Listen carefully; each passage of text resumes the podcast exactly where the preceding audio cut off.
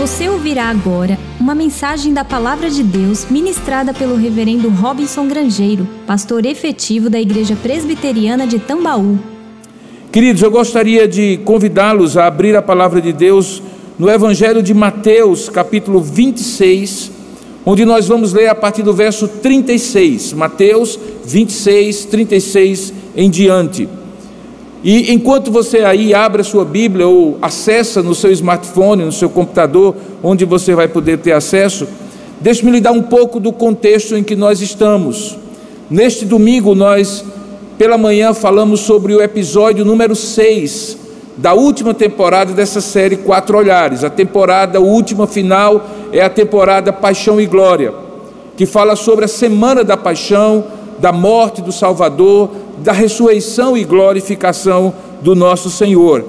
E nesses episódios que dão uma sequência a essa série Quatro Olhares, que já tem meses, talvez até um ano, daqui a pouco nós completamos, a ideia é justamente dar uma olhada desde a entrada triunfal que acontece no Domingo de Ramos, recentemente celebrada no período chamado da Semana Santa, até o momento em que Jesus é assunto aos céus. E em cada um daqueles dias, especialmente nos dias da semana chamada Santa, determinadas ênfases são muito claras nas narrativas desses quatro olhares de Marcos, Mateus, Lucas e João. Temos seguido mais ou menos a linha de é, Mateus, mas hoje pela manhã, por exemplo, no episódio número 6, quando falamos sobre a despedida do Redentor, nós estivemos em João capítulo 14 que narra de maneira mais detalhada os diálogos, as perguntas, as propostas que discípulos, apóstolos de Jesus, no momento da última ceia, fizeram a ele e como isso permitiu que ele se despedisse de maneira consoladora daqueles seus discípulos. Hoje à noite, nós vamos, na sequência, ainda nesta quinta-feira, chamada Quinta-feira da Paixão, quando Jesus deixa Jerusalém diferentemente dos dias anteriores, quarta, terça, segunda e domingo, ele não vai chegar até Betânia. Betânia era uma cidade próxima onde moravam Lázaro, Mar, Maria e Marta, suas irmãs, e onde Jesus costumava se hospedar quando ia a Jerusalém, era uma cidadezinha perto, ficava fora da, dos muros da antiga cidade, da cidade de Jerusalém, e permitia que ele de lá descesse o Monte das Oliveiras, cruzasse o vale do rio Cedron, subisse é, pelas portas de Jerusalém e estivesse no templo durante o dia, voltando a cada noite. Mas desta vez alguma coisa acontece quando Jesus sai daquela última ceia e ele faz o mesmo caminho na direção ou no sentido oposto. Quando ele sai de Jerusalém, cruza de volta o rio Cedron, porém, ele fica no Monte das Oliveiras. E aquele Monte das Oliveiras, de tantos momentos em que ele esteve com os seus discípulos, não apenas naquela semana, mas em outros momentos, vai se transformar no monte do sofrimento e da angústia. O nome que se deu a isto é o Getsemane ou Getsemane. A palavra vem da ideia de uma prensa de olivas. E naquela época e naquele lugar, ainda hoje existem muitas oliveiras de onde se extraía o óleo, o azeite com múltiplas funções de alimentação, até o mais finíssimo que era queimado nas lâmpadas do templo. Ali havia prensas de oliva. E se você já esteve em Israel ou já viu algum filme ou alguma ilustração, certamente você já viu duas pedras muito pesadas, uma sobre a outra, e era colocado ali aquela, aquelas oliveiras embaixo, e tinha um pequeno rego com um, um orifício no meio, que fazia com que, à medida que aquela pedra de cima esmagasse as oliveiras, que estavam entre ela e a pedra de baixo, aquele esmagamento da oliveira fazia com que o óleo saísse, escorresse por aquele rego e fosse retido para dali passar pelos processos de purificação, de depuração e ter os seus diversos usos, que, como eu falei, vinham desde a primeira, o primeiro refino, que era o refino que se usava para alimentação, e a sobra se usava para iluminação, até o refino mais puro, o óleo puríssimo, que era usada, usado exclusivamente no templo para queimar as lâmpadas que simbolizavam a presença perene do Espírito de Deus no lugar de adoração. Essa palavra Getsemane, portanto, é uma palavra simbólica para este momento em particular, quando no Monte das Oliveiras Jesus para com seus discípulos e passa a noite mais angustiosa, mais aterrorizante que ele passou antes do próprio momento da cruz. Então, se de algum momento durante o dia nós falamos da despedida do Redentor quando ele estava em Jerusalém com os seus discípulos, agora nós vamos falar sobre a angústia do Redentor.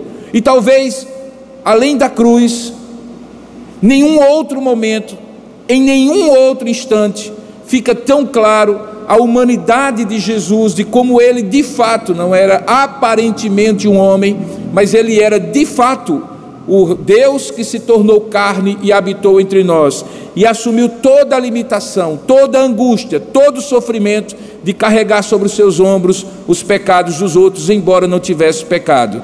Naquele momento terrível de angústia, ele estava acompanhado de alguns de seus discípulos, mas isso não adiantou nada, porque era uma coisa entre ele e o Pai, como ficará claro.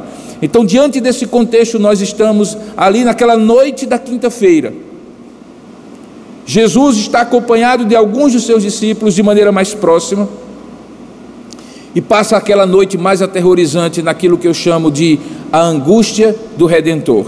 Eu não sei se você já teve momentos de profunda angústia. Eu não posso dizer que tive muitos momentos de angústia, pela graça de Deus, Deus tem sido muito bom para comigo, tem me poupado, mas entre alguns momentos de angústia que eu passei, Alguns deles têm a ver com despedidas e enfrentamentos de uma realidade que mostrava o quanto eu era frágil. Despedidas de um pai que eu perdi, de amigos queridos. Certamente há angústias pela frente que nós não imaginamos se serão piores ou melhores, se é que pode haver uma angústia boa daquelas que eu passei. Mas o fato é que todo aquele que já passou por uma angústia profunda vai poder se identificar nesse texto, mas nunca o suficiente. Porque esta angústia tem uma diferença crucial. Ela é uma angústia de uma alma inocente, de um ser inocente, do próprio Deus, puro, santo, sem mácula e sem pecado, que se coloca na condição de cumprir uma missão, tornando-se limitado na figura de um homem, na pessoa de um homem completamente humano, ainda que sem pecado, carregando sobre si todo o pecado, toda a maldade, toda a crueldade, egoísmo, ambição e tudo mais que a humanidade tem e que é transferida, imputada a ele. Eu já sofri eventuais injustiças, para as quais, de uma forma ou de outra, talvez eu tenha contribuído, nem que seja por negligência, omissão e responsabilidade de me colocar naquela condição. Jesus, no entanto, nada fez para passar pelo que ele vai narrar agora na, na, na, na escrita de Mateus, naquele momento do Getsemane. Leiamos, portanto, o texto a partir de Mateus, capítulo 26, verso 36 em diante. Diz assim a palavra de Deus: Em seguida, referindo-se à última ceia que tinha acabado, foi Jesus com eles a um lugar chamado Getsemane e disse a seus discípulos: Assentai-vos aqui enquanto eu vou ali orar. Levando consigo a Pedro e aos dois filhos de Zebedeu, começou a entristecer-se e a angustiar-se. O texto de Marcos, paralelo a esse, capítulo 14, verso 33, diz que ele levou consigo a Pedro e aí nomeia os dois filhos de Zebedeu, Tiago e João. E Marcos diz que ele começou a sentir-se tomado de pavor e de angústia, uma expressão que só Marcos usa para revelar um profundo sofrimento, tomado, completamente tomado de pavor e de angústia. O texto de João, paralelo a esse, diz que nesse lugar para onde eles iam, Judas, o traidor, que já não estava com eles, tinha saído antes do término da ceia, também conhecia. Em João capítulo 18, verso 2, diz que Jesus ali estivera muitas vezes com seus discípulos, inclusive com Judas, e esse detalhe é importante, porque João, que não conta essa história do Getsemane, conta o ato contínuo que é a prisão de Jesus ali.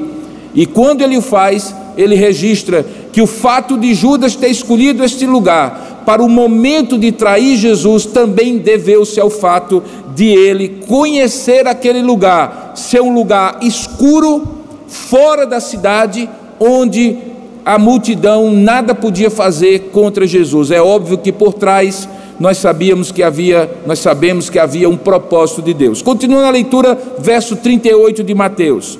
Então Jesus lhes disse naquele lugar: A minha alma está profundamente triste até a morte. Ficai aqui e vigiai comigo. Marcos, no verso 33 do capítulo 14, diz que ele começou-se a sentir novamente tomado de pavor e de angústia. Marcos é intenso nessa narrativa. Verso 39 de Mateus. Adiantando-se um pouco, Jesus prostrou-se sobre o seu rosto, orando e dizendo: preste bem atenção à oração de Jesus: Meu Pai, se possível, passa de mim este cálice, todavia não seja como eu quero, e sim como tu queres. Marcos, nessa narrativa, no versículo 36 do capítulo 14, diz que a expressão que Jesus usa é aquela expressão aramaica vinda do hebraico aba, pai, painho, papai, meu papai, tudo te é possível, passa de mim este cálice. Jesus roga isto ao Pai, contudo não seja o que eu quero, e sim o que tu queres. Voltando para o texto de Mateus capítulo 26, verso 40. E então, voltando depois desse primeiro período de oração para os discípulos, achou-os dormindo. E então disse a Pedro: Nem uma hora então pudesses vós vigiar comigo? Vigiai e orai, para que não entreis em tentação. O espírito, na verdade, está pronto, mas a carne é fraca. E tornando a retirar-se para um segundo período de oração, orou de novo, sozinho, sem os seus discípulos, dizendo: Meu pai, se não é possível passar de mim este cálice, sem que eu o beba, faça-se a tua vontade. Nesse ponto, Lucas, no capítulo 22, versos 43 e 44, em alguns dos manuscritos desse evangelho, diz que lhe aparecia agora, nesse momento de profunda angústia, um anjo do céu que o confortava. E estando em agonia, Jesus orava mais e mais intensamente, dizia Lucas, e aconteceu que o seu suor se tornou como gotas de sangue caindo sobre a terra. Esta é a narrativa de Lucas. Voltando agora para Mateus, versículo 43. E voltando depois desse segundo período de oração, achou-os outra vez dormindo, porque os seus olhos estavam pesados. Desta vez Jesus nada fala com eles, mas deixando-os novamente, foi orar pela terceira vez, repetindo as mesmas palavras. Então ele voltou para os discípulos e lhes disse: Ainda dormis e repousais? Eis que é chegada a hora e o filho do homem está sendo entregue nas mãos de pecadores. Levantai-vos, vamos, e eis que o traidor, o traidor se aproxima. Neste momento da narrativa, Mateus, no versículo 47, diz que falava ele ainda estas palavras para os seus discípulos, e eis que chegou Judas, que Mateus faz questão de registrar, era ainda um dos doze apóstolos, ainda que fosse já traidor e com ele uma grande turba, uma multidão de pessoas com espadas e porretes, enviada da parte dos principais sacerdotes e dos anciãos do povo. Eu já expliquei em pregações anteriores que essa expressão técnica significa que eles tinham sido enviados pela Suprema Corte de Israel, Sinédrio, que naquela época era formada pelos principais sacerdotes, os escribas da lei e os anciãos de Israel, os anciãos do povo. Mateus continua no verso 48 dizendo que o traidor tinha dado a eles um sinal, dizendo assim: Aquele a quem eu beijar é esse, prendei-o. E logo aproximando-se de Jesus, Judas lhe disse: Salve, mestre. Uma saudação normal naquela época. E o beijou com um ósculo na face. Jesus, porém, disse para Judas: Amigo, para que vieste? E nisto, aproximando-se eles, deitaram as mãos em Jesus e o prenderam. Nesse ponto, João, que narra só a prisão de Jesus e não o sofrimento anterior, tem uma, um detalhamento a mais. Lá no capítulo 18, no verso 4 ao 9, ele diz assim: que nesse momento, sabendo, sabendo, pois, Jesus todas as coisas que sobre ele haviam de vir, adiantou-se e perguntou-lhes: A quem buscais? E eles responderam: A Jesus o Nazareno. E então Jesus lhes disse: Sou eu. Isso João conta antes mesmo do beijo de Judas. Então Jesus lhes disse: Sou eu. Ora, o traidor estava ali também com eles. Quando, pois, Jesus lhes disse: Sou eu, João diz que eles recuaram e caíram por terra. Jesus de novo lhes perguntou: A quem buscais? E eles responderam: A Jesus o Nazareno. Então lhes disse Jesus: Já vos declarei que sou eu. Se é a mim, pois, que buscai, deixar ir estes. Segundo João, ele fez isso para se cumprir a palavra que dissera: Não perdi nenhum daqueles que tu me deste, que foi dita por Jesus da oração sacerdotal no capítulo anterior, no capítulo de João, verso capítulo 17. Voltando agora para a narrativa de Mateus, no versículo 51, diz que naquele momento que eles deitaram as mãos sobre Jesus para o prender, um dos que estavam com Jesus que João vai dizer que era Pedro, Simão Pedro, Marcos, Mateus e Lucas não dizem o nome, estendendo a mão, sacou da espada e golpeando o servo do sumo sacerdote, que João diz que o nome era Malco, mas que Mateus, Lucas e Marcos não dizem o nome, cortou-lhe a orelha. Então Jesus diz para Pedro: embainha a tua espada, coloca a tua espada de volta na bainha pois todos os que lançam mão da espada, a espada perecerão. João completa que Jesus disse isso ao também afirmar: Não beberei porventura o cálice que o Pai me deu?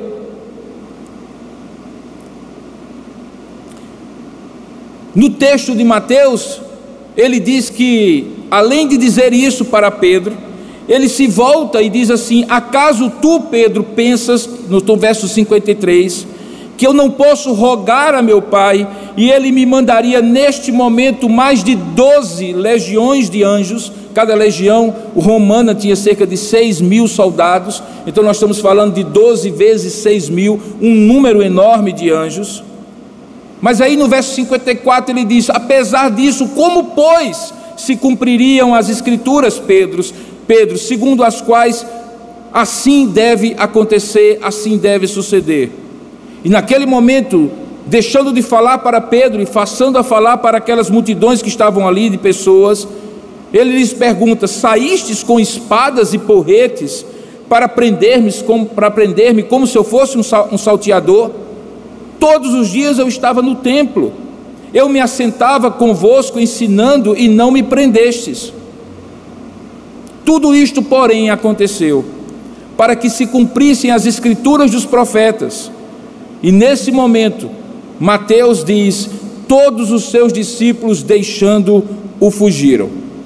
Marcos acrescenta um detalhe nesse momento da fuga, dizendo assim: que naquele momento também havia um jovem que o seguia, coberto unicamente com um lençol, e quando pegaram e lançaram a mão àquele lençol, ele largando o lençol fugiu desnudo os comentaristas dizem que esse jovem é justamente o autor desse evangelho, João Marcos, sobrinho ou primo de João de Pedro, o apóstolo. Que Deus possa então, a partir desse texto, nos esclarecer todas as verdades desse momento.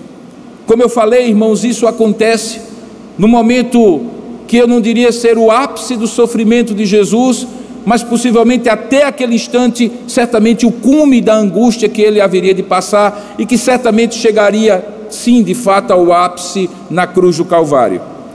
Aquele lugar que tinha sido tantas vezes um lugar de retiro de Jesus para os seus discípulos, com os seus discípulos, de momentos de oração, de ensino, em que ele podia, à sombra daquelas oliveiras, descansar um pouco das visitas que ele fez a Jerusalém, nas suas cercanias ali, se tornar agora um momento de profunda angústia. E a angústia de Jesus é bem definida justamente por essa expressão que ele usa nos momentos de oração, nos três períodos de oração que os evangelhos contam, e que se revela pelo menos em três aspectos. O primeiro aspecto é a angústia da solidão. Jesus estava com pessoas, mas estava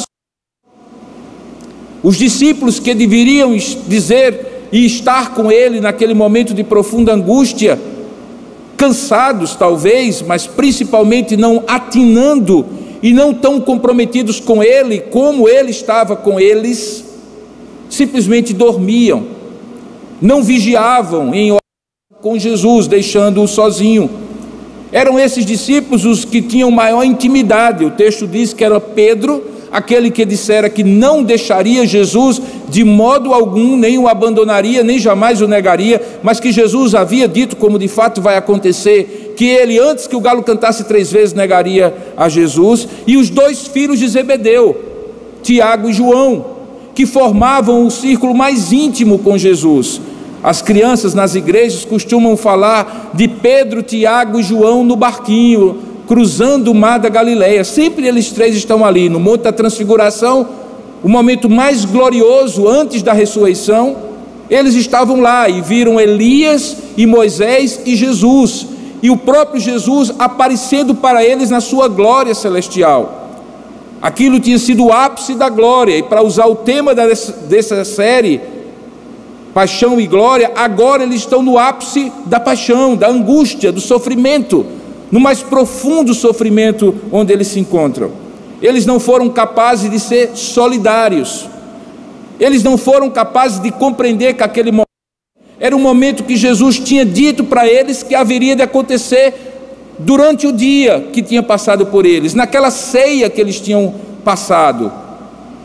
Quando ele disse que o príncipe deste mundo se aproximava e eles não tinham nada com ele, nem ele tampouco e o príncipe deste mundo arquitetou a conspiração de Caifás e a Suprema Corte, o Sinédrio, junto com a traição de Judas. Agora eles tinham a oportunidade de mostrar a Jesus a solidariedade, a companhia, o apoio emocional e espiritual, mas eles faltaram a Jesus, eles foram profundamente egoístas no momento com aquele que entregou-se a si mesmo por eles.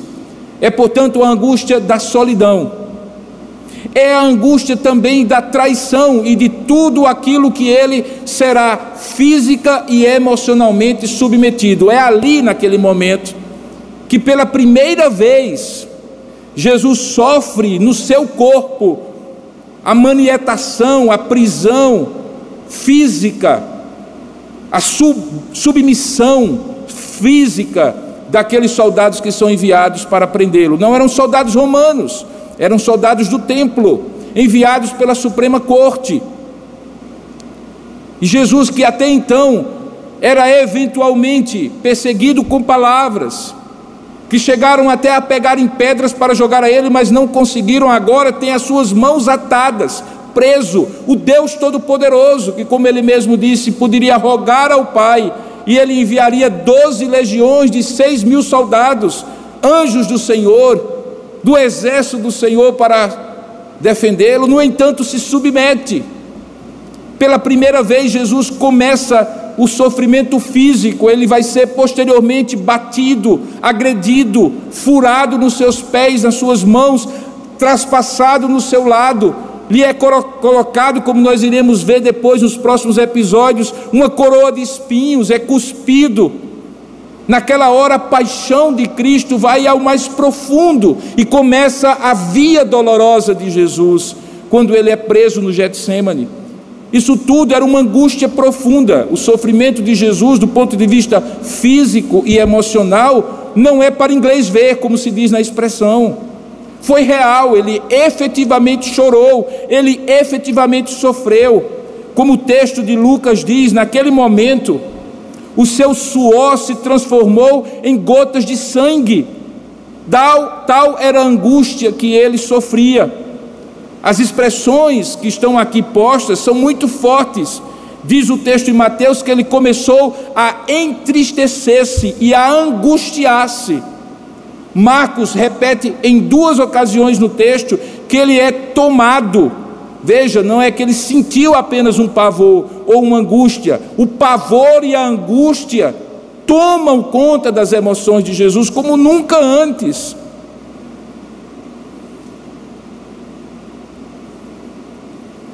Perceba, portanto, que era também a angústia da solidão dos amigos, mas a angústia do sofrimento real, não etéreo, não simbólico apenas, não apenas moral, mas emocional, físico, psicológico.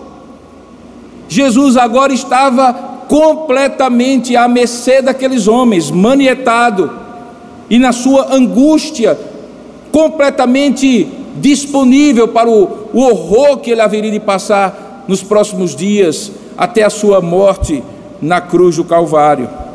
Em terceiro lugar, também é uma angústia de compreender, como ninguém ali poderia compreender, o que estava realmente em jogo. É nessa hora que Jesus fala sobre um cálice que ele estava para tomar, e ele roga ao Pai que, se fosse possível, e ele sabia que seria possível se Deus assim quisesse tivesse outro plano, o Pai assim o quisesse, que ele não passasse por esse cálice. Ele chega a dizer: Passa de mim este cálice, meu papai. O que Jesus via que nenhum dos outros conseguia enxergar. A expressão tomar o cálice é uma expressão que vem do Antigo Testamento. Não tem a ver com uma refeição normal em que você toma um cálice até a última gota, um cálice de vinho. O cálice no Antigo Testamento é associado a um derramar da ira de Deus do juízo de Deus. Há vários episódios no Antigo Testamento em que é dito que a ira de Deus derramou o cálice, ou Deus derramou o cálice da sua ira sobre povos, nações, aglomerados de pessoas, sobre indivíduos. O cálice aqui é o juízo de Deus que Jesus não merecia, que o mundo merecia, que eu merecia, que você merecia, e que é derramado não sobre mim, sobre você, sobre o mundo, mas sobre ele.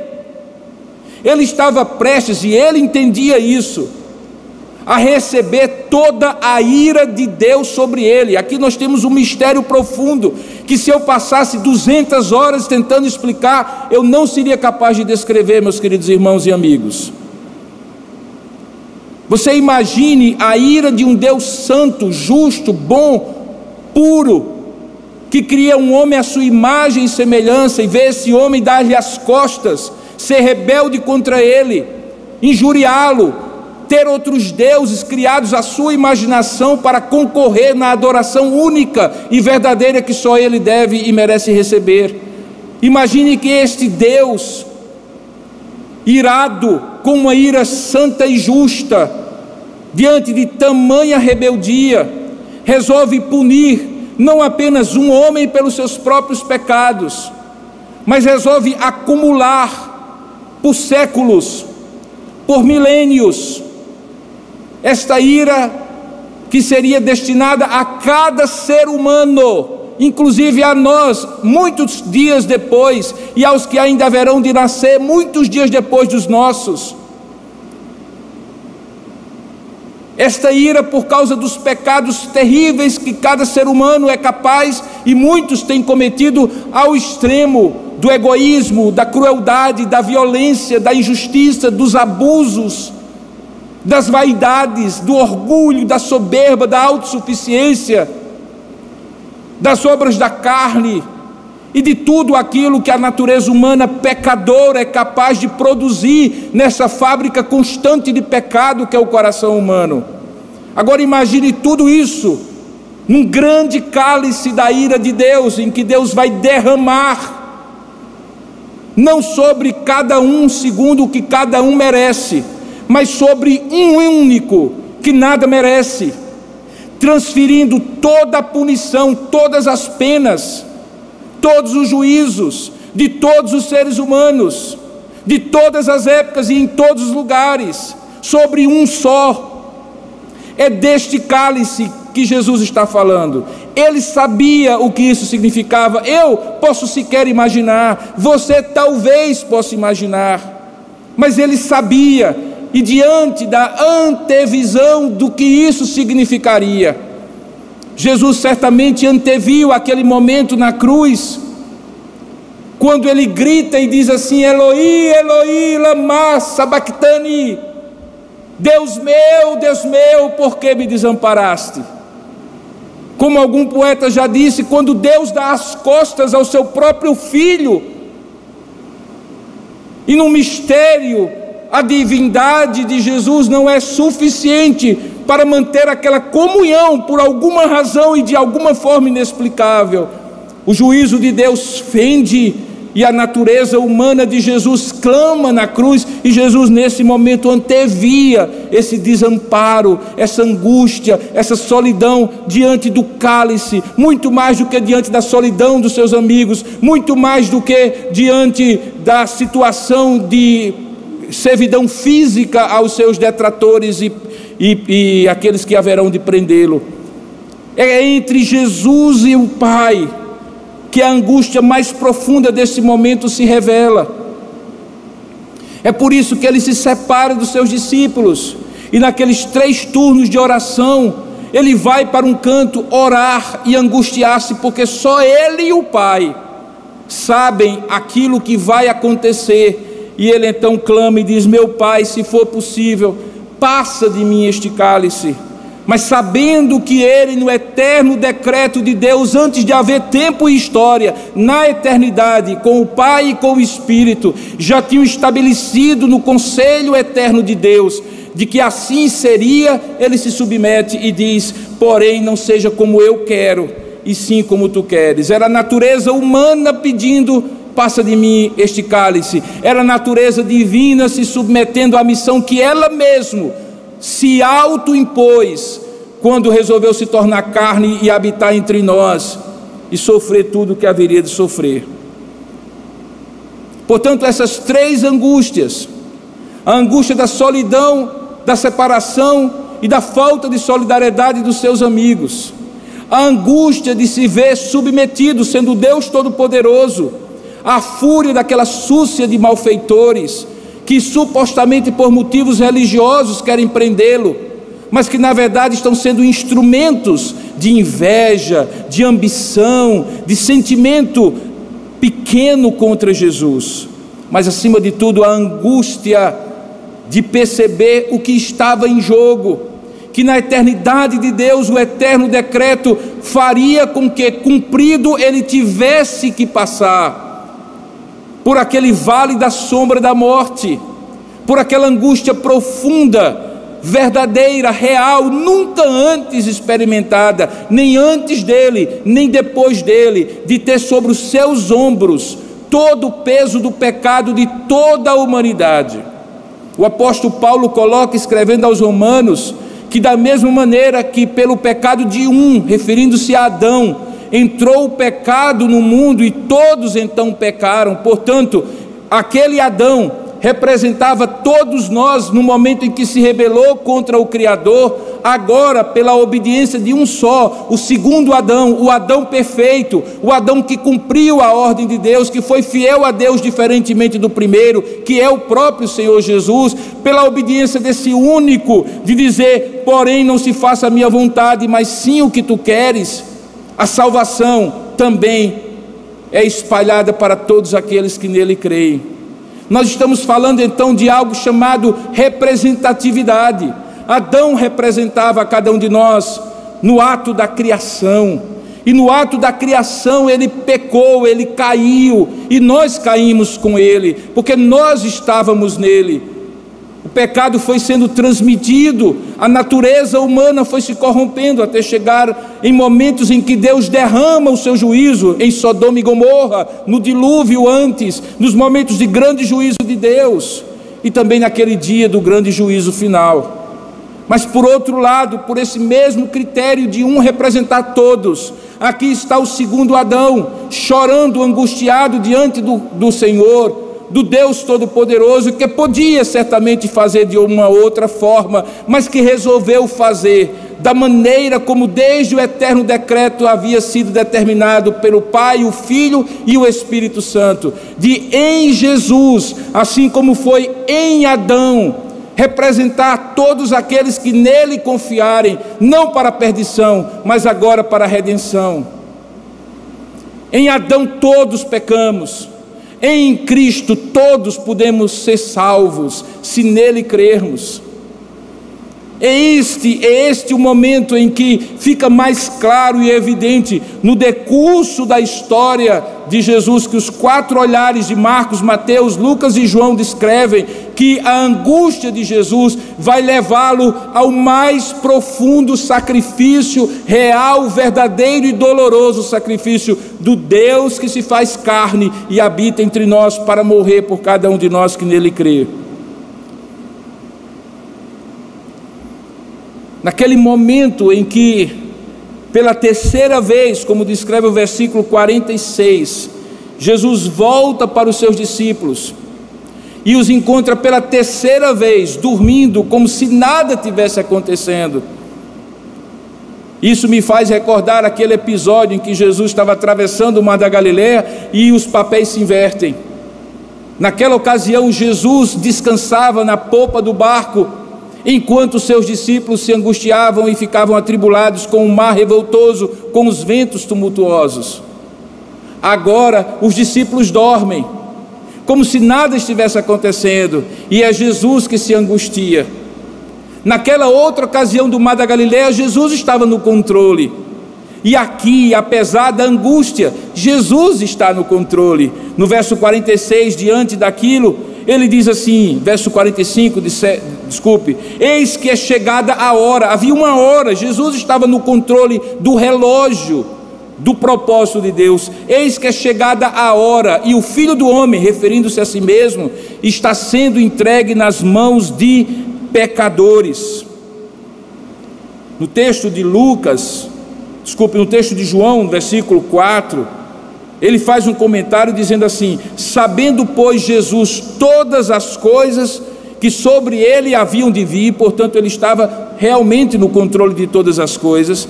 Diz o texto que ele fala para eles: Levantai-vos, vamos, eis que o traidor se aproxima. Nos episódios seguintes, nós vamos ver o julgamento de Jesus, mas vamos chegar até o momento em que ele é preso. E por isso, no versículo 47, diz o texto que ele falava ainda e eis que chega Judas, o traidor, um dos doze, e havia aquela grande turba, não sei quantas pessoas, é chamado de turba, de multidão, de muitas pessoas, que foi enviada por parte do sinédrio, dos principais sacerdotes, dos anciãos do templo e dos escribas. Havia um código combinado entre o traidor e os conspiradores. Um beijo comum, ósculo, como se cumprimenta ainda hoje naquela terra, na face, mesmo entre homens, como uma forma de amizade, de intimidade, obviamente entre amigos. Era o código, a senha, para que ao se aproximar daquela noite escura, certamente com tochas para iluminar debaixo daquela, daquelas oliveiras, aquele a quem Jesus, ou melhor, aquele a quem Judas beijasse, seria Jesus. E é exatamente o que acontece. Ele combina, no verso 48 é dito do texto de Mateus, que ele combina com aqueles homens: aquele a quem eu beijar é esse, prendei-o. E aí ele chega até Jesus e o saúda, dizendo: Salve, mestre, e o beija. Nesse momento, duas narrativas que se complementam, não se contradizem, acontece. Uma é a narrativa dos três evangelhos sinóticos, que tem um olhar que converge, Mateus, Marcos e Lucas. E a outra narrativa é a narrativa de João, que tem um olhar um pouco mais diferente. É ele que acrescenta o diálogo que ocorre não entre Jesus e Judas, mas entre Jesus e aqueles que haveriam de prendê-lo. Marcos, Mateus e Lucas narram o diálogo entre Jesus e Judas. João narra o diálogo entre Jesus e a multidão. E se você complementa esses dois diálogos, você vai perceber então que ambos são complementares e não contraditórios. Na visão de Mateus, Lucas e Marcos, Jesus se dirige para aquele homem, particularmente Mateus, no verso 50 do capítulo 26, e pergunta para Judas: Amigo, a que viestes? Para que viestes? Depois de Judas ter beijado. O beijo da traição é respondido por Jesus como uma expressão fraterna: Amigo, a que viestes? Ora, obviamente que Jesus sabia Judas também sabia, mas Jesus faz questão e os evangelhos registram, Marcos, Mateus e Lucas, que aquele momento era um momento que atitudes completamente antagônicas estavam postas. O Salvador em relação ao seu traidor e o traidor em relação àquele que poderia ser o seu Salvador, mas que pela traição agora já não era, era alguém a ser vendido como de fato foi. João diz que nesse íntere talvez um pouco antes, talvez no meio, misturando os dois diálogos, diz lá no capítulo 18, verso 4 a 9, que Jesus se dirige à multidão e não apenas a Judas e pergunta: A quem buscais? O texto afirma na narrativa de João que eles dizem a Jesus o Nazareno, o que nos coloca uma situação interessante. Jesus era uma personagem conhecida, visitava o templo. Naqueles dias ele tinha estado pelo menos em duas ocasiões no templo, todos o conheciam. Mas Jesus não era extraordinário em termos do destaque físico. Aquela figura medieval, loira, dos olhos azuis, feições angelicais, que os mestres renascentistas traçaram, projetando em Jesus um homem da idade, um homem do Oriente Médio, curtido pelo sol, com as características típicas de um homem oriental, no Oriente Médio, semita, não correspondiam a essa descrição. Portanto, Jesus passaria, ainda mais naquela escuridão do Monte das Oliveiras, como qualquer um deles. Ele não se vestia diferente, ele não usava colarinho eclesiástico, ele não usava uma mitra papal, ele não usava um paletó de um pastor moderno. Ele era um homem como os demais. A sua distinção tinha a ver com a sua palavra, com a sua própria luz divina, ainda que na sua natureza humana. Por isso ele pergunta: a quem buscais? Para que fique claro para eles o que o crime que eles haverão de cometer diante de Deus, o pecado que eles haverão de cometer. Eles respondem a Jesus o Nazareno. E então Jesus diz: "Sou eu". Jesus não nega, ele sabia que tinha que se entregar, ainda que pudesse, num sopro da sua boca, desbaratar tudo aquilo. Ele se submete, lembrando Isaías 53, como ovelha muda perante os seus sosqueadores. Ele se entrega, ele não é preso, ele se deixa prender. E quando ele diz sou eu, percebe-se, segundo a narrativa de João, que Judas, o traidor, estava com eles. E quando Jesus diz sou eu, talvez assustados, ou por algum fenômeno sobrenatural do poder que emana dessas palavras, sou eu, que são as mesmas. De Êxodo capítulo 3, verso 14, quando Moisés pergunta: Quem és tu que me envias a Faraó? Diga o teu nome, e Deus diz: Eu sou o que sou. Aqui Jesus diz: Sou eu.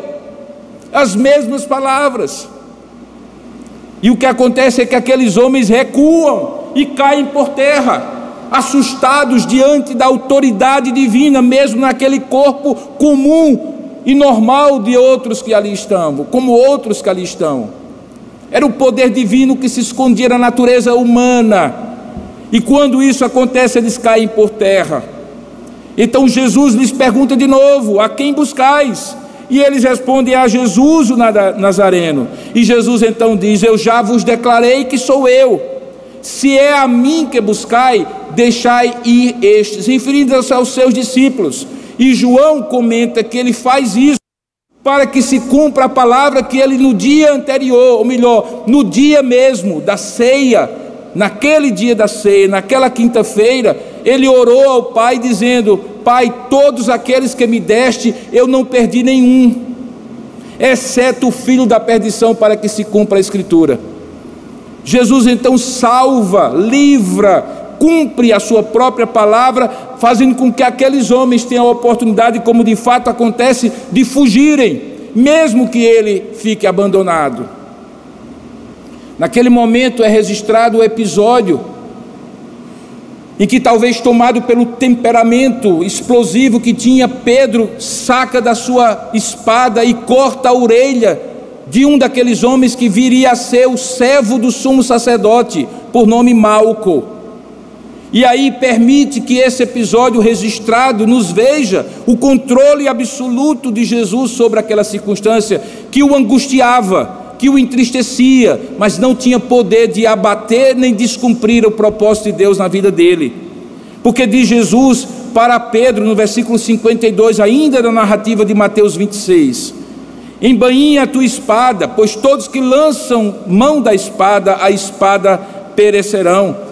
E pergunta então a Pedro: Acaso eu não posso rogar a meu pai e ele me mandaria essas legiões, doze de anjos? E aí ele reafirma no verso 54 que tudo aquilo estava em cumprimento da Escritura. Porque ele então pergunta a Pedro: Como, pois, se cumpririam as Escrituras, segundo as quais tudo isso assim deve suceder?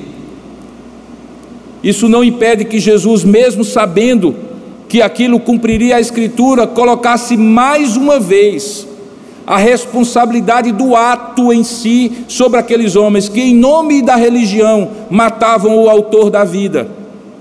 Porque ele se volta para aqueles homens e diz assim no verso 55: Saístes com espadas e porretes para prender-me prender-me como se eu fosse um salteador, eu não estava todos os dias no templo convosco, eu me assentava e ensinava vocês e vocês não me prenderam.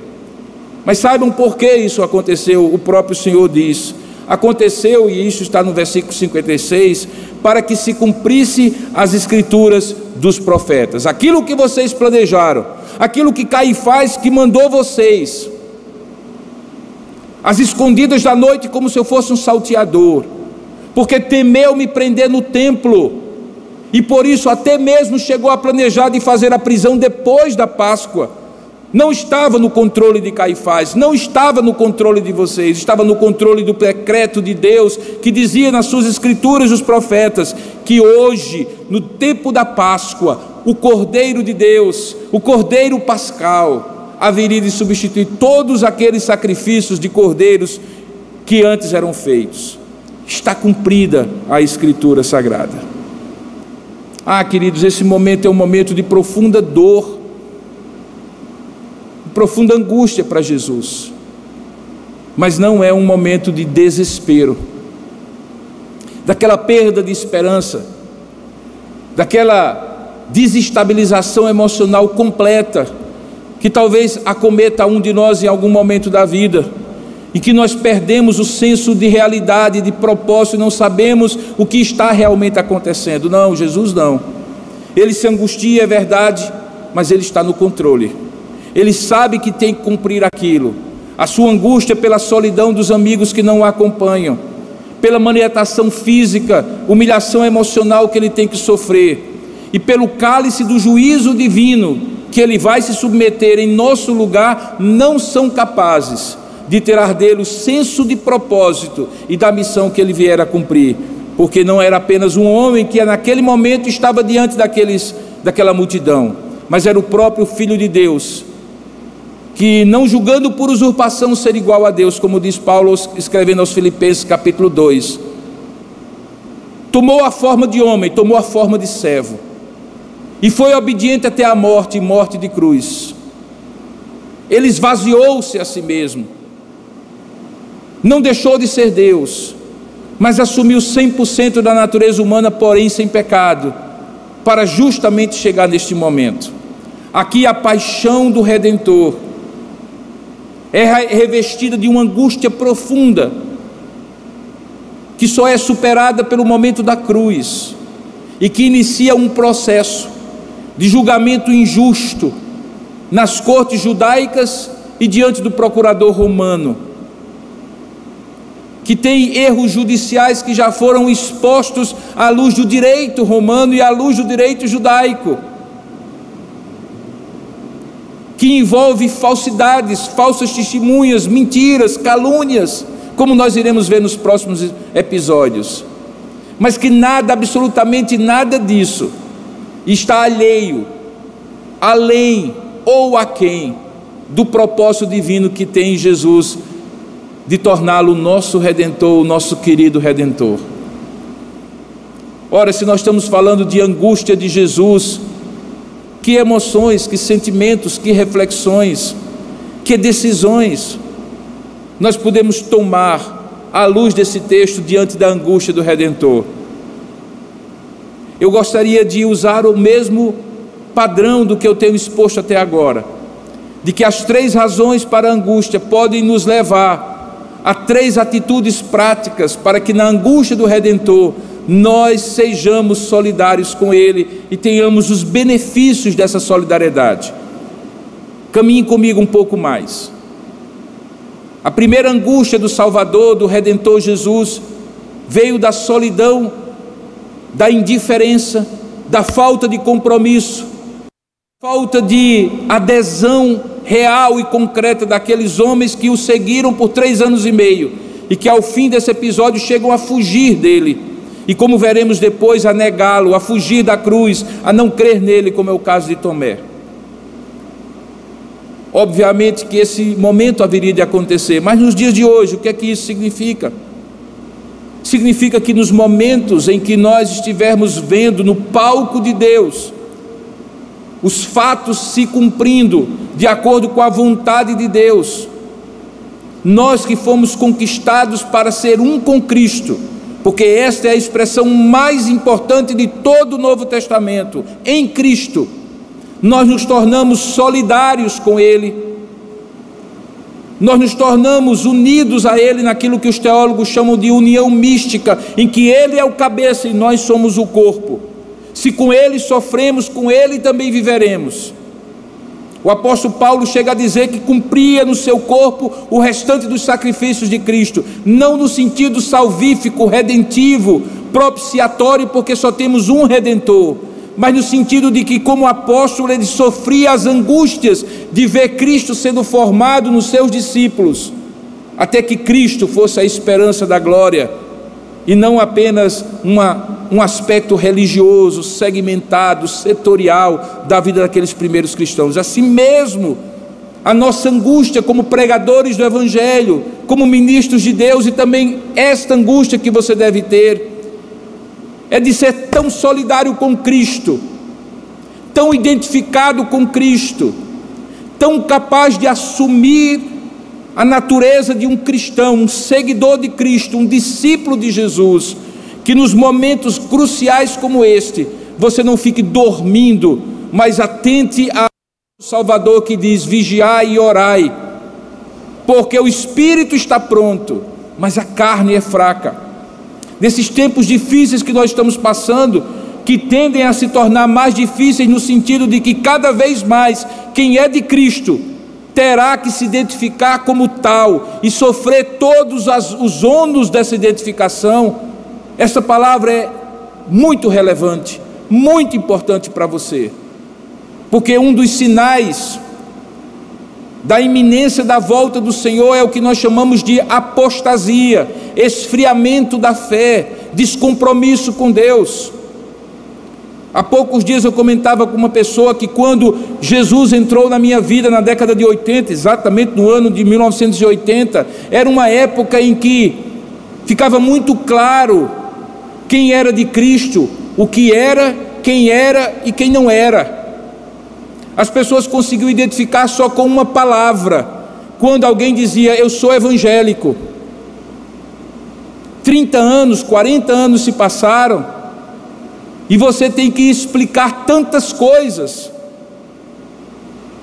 Porque esse termo evangélico, esse termo cristão e até mesmo esse termo protestante caiu desgastado diante de uma sociedade que não viu cristãos comprometidos a vigiar e orar e serem com o seu Salvador um só corpo, comprometidos com a causa da redenção, entregando-se corpo, alma e espírito a esta missão, como Jesus entregou e nos convida a esta mesma missão, porque depois ele vai dizer: Assim como o Pai me enviou a vós, eis que eu vos envio também. Somos, portanto, não apenas discípulos, mas de modo genérico, apóstolos, porque fomos enviados. Ide, portanto, e pregai o Evangelho, proclamai o Evangelho em todas as nações, batizando-os em nome do Pai, do Filho e do Espírito Santo, para que esses discípulos sejam não seus discípulos, não discípulos de instituição, não discípulos de um segmento religioso, mas discípulos do mesmo Cristo que você também é discípulo.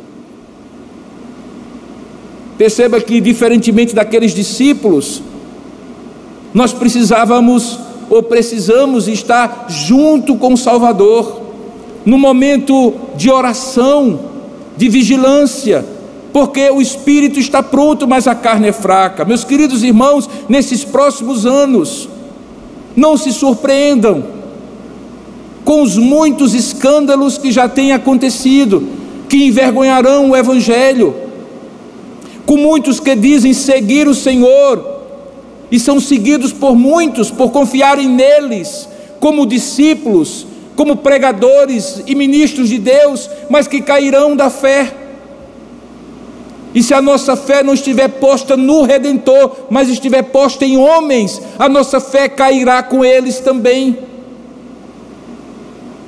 Na medida em que o fim se aproxima, quem é do Senhor que se santifique, se comprometa, se identifique. Porque quem não é do Senhor se perderá no caminho, ainda que esteja dentro das igrejas que nominalmente se chame de cristão, como aqueles discípulos. E chega a ser irônico que discípulos que deveriam seguir o Mestre em todos os momentos e a todos os lugares, agora, na hora em que ele mais precisa da identificação daqueles que são seus discípulos, ele chega a perguntar: Vós não podeis vigiar comigo nem sequer por uma hora? Perceba também que no segundo aspecto, quando se fala dos sofrimentos físicos e emocionais que Jesus passa a sofrer a partir daquele momento, e que vão num crescente até a humilhação final da cruz, também há uma lição para mim e para você. Nesses dias em que ser cristão parece ser símbolo de status, de conforto, de prosperidade. É bom lembrar os dois mil anos de história e a realidade de muitos cristãos hoje, que passam privações, fome, nudez, espada, perseguição, humilhação, gente que abriu mão de tudo para seguir a Cristo, pessoas em lugares onde o cristianismo é completamente perseguido, que tiveram a abrir mão de família, bens, status social quando se declararam cristãos e hoje vivem escondidos para não morrer, embora estejam dispostos a morrer por amor a Cristo. O sofrimento que Cristo passa naquele momento, como redentor, inspira cristãos ao longo de dois mil anos da história do cristianismo a serem mártires. A palavra martírio, Marte, vem da ideia de uma testemunha. Não é necessariamente alguém que se submete à morte, é alguém que se submete ao testemunho daquele com quem ele se identifica. E se isso implicar em sofrimentos atrozes, em vergonha, humilhação, perdas, de, do que for e de quem for, até a própria vida, eles estão dispostos a fazer e por isso são chamados de mártires. Mas hoje nós temos um cristianismo na grande proporção do Ocidente, do qual nós fazemos parte que não está disposto a sofrer nada por Cristo, que prefere ir às barras dos tribunais para defender uma suposta liberdade religiosa, que eu até compreendo dentro de um regime democrático, que existam direitos da cidadania que devem ser defendidos. O apóstolo Paulo usou do seu direito de cidadão romano. Mas é bom entender que ele usou do direito de cidadão romano, porque ele sabia que se usasse e apelasse a César, ele iria poder ir a Roma, não para se defender diante de, da suprema autoridade do império que era o César, mas para poder dar testemunho de modo que o foco da sua defesa não era os seus direitos civis. O foco da sua defesa era cumprir a sua missão, ainda que usando os direitos civis de um cidadão romano para chegar às mais altas cortes e diante do imperador em Roma.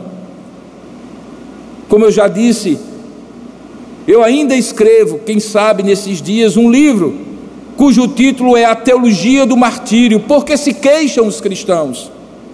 Por que, que nós nos queixamos? Se fizeram isso ao nosso Senhor, não estamos dispostos a sofrer em nós, nos nossos bens e famílias, o que o Senhor sofreu por nós? E em terceiro e último lugar, quando Jesus recebe como razão da sua angústia todo o pecado do homem, de todos os homens, de todas as épocas e de todos os lugares, e chega a dizer: passa de mim este cálice. A atitude correspondente que nós, eu e você, precisamos tomar é que se Ele está disposto a oferecer tão gloriosa graça, imerecida graça, generosa graça sobre nós e nos incluir na salvação, de nos escolher antes da fundação do mundo. Como nós não podemos oferecer a Ele a nossa gratidão na forma de uma vida consagrada, piedosa, crente, confiante e dependente e obediente a Ele? Como? Se Ele nos deu tudo, tirou todo o nosso pecado e substituiu por toda a sua justiça, graça e verdade, como não podemos, em gratidão a Ele? oferecer nossa vida. Eis-me aqui, Senhor. Em nada tenho a minha vida preciosa para mim mesmo. Dizia o apóstolo Paulo em Atos capítulo 20, verso 24, quando se, dividia, se despedia dos presbíteros da igreja de Éfeso: Em nada tenho a minha vida preciosa para mim mesmo, contanto que complete a minha carreira, que me está proposta em Cristo Jesus e para a qual eu fui chamado. Em nada tenho a minha vida preciosa, diante de gloriosa graça é preciso haver uma gratidão correspondente. E é disso que nós estamos falando aqui. Que quando nós olhamos o Getsemane, o cálice do juízo de Deus caindo sobre um só, em favor de muitos, dentre os quais nós estamos, como nós que aqui estamos, podemos oferecer menos do que tudo a Ele. E o tudo nosso é gratidão, confiança, obediência. Eu espero, queridos, que Deus tenha falado ao seu coração nessa mensagem. Desse momento angústia, de profunda angústia e pavor para Jesus, há lições tremendas para cada um de nós. Que o Senhor ministre e aplique ao seu coração em particular toda a verdade desse texto eu gostaria de orar nesse momento por isso, na minha vida, na sua vida. Depois vamos receber a bênção dos apóstolos e encerrar o nosso culto. E eu espero que você fique somente mais um minuto ligado, porque eu tenho uma comunicação muito importante para fazer a você. Vamos orar juntos? Curva a sua cabeça aí, onde você estiver. Feche os seus olhos. Relembre tudo aquilo que Deus falou a você nesses minutos de pregação, a partir desse texto da Sagrada Escritura. E rogue a Deus que você tenha a solidariedade que os discípulos não tiveram.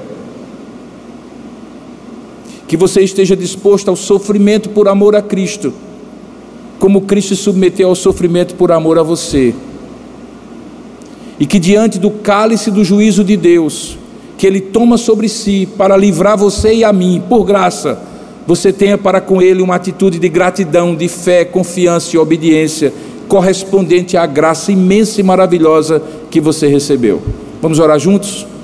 Ó Deus amado e querido Pai, eu te rogo, Senhor, que aquilo que na minha limitação é impossível de ministrar ao coração dos que me ouvem, possa o teu Espírito, como sempre faz, penetrar profundamente nas camadas mais profundas do coração de cada um de nós e depositar lá essa divina semente do teu Evangelho, que frutifica na forma de compromisso, de fé, de obediência, de gratidão a Ti. Eu te rogo também por alguém que porventura está assistindo ou haverá de assistir, e que diante de tão gloriosa palavra que vem de Ti, não de mim, que revela o sofrimento do Redentor, a angústia do Redentor por amor ao homem pecador. Quem sabe, Pai, há pessoas aqui que vão ouvir essa mensagem e conhecer a Ti como Deus verdadeiro, único Senhor e Redentor de suas vidas. Ó oh Deus, eu quero rogar nesse momento para que o Teu Espírito aplique essa palavra, porque Ele saberá fazê-lo, segundo a necessidade de cada um de nós. E nesse momento em que cerramos este culto, oferecendo a Ti a nossa gratidão, rogamos a Ti também a Tua bênção, a bênção do Deus triuno, o Pai, o Filho e o Espírito Santo. Que a graça do nosso Senhor e Salvador Jesus Cristo, o amor do nosso Deus e bendito Pai, o poder, a comunhão e a consolação do Santo Espírito de Deus repouse sobre você, meu irmão, minha irmã, sobre sua família e todo o povo de Deus na face da terra, desde agora e para todo sempre. Amém e amém. Você encontrará mensagens como esta, além de outros conteúdos e informações, nos canais oficiais da Igreja Presbiteriana de Tambaú, no Facebook, Instagram e YouTube. Deus abençoe sua vida.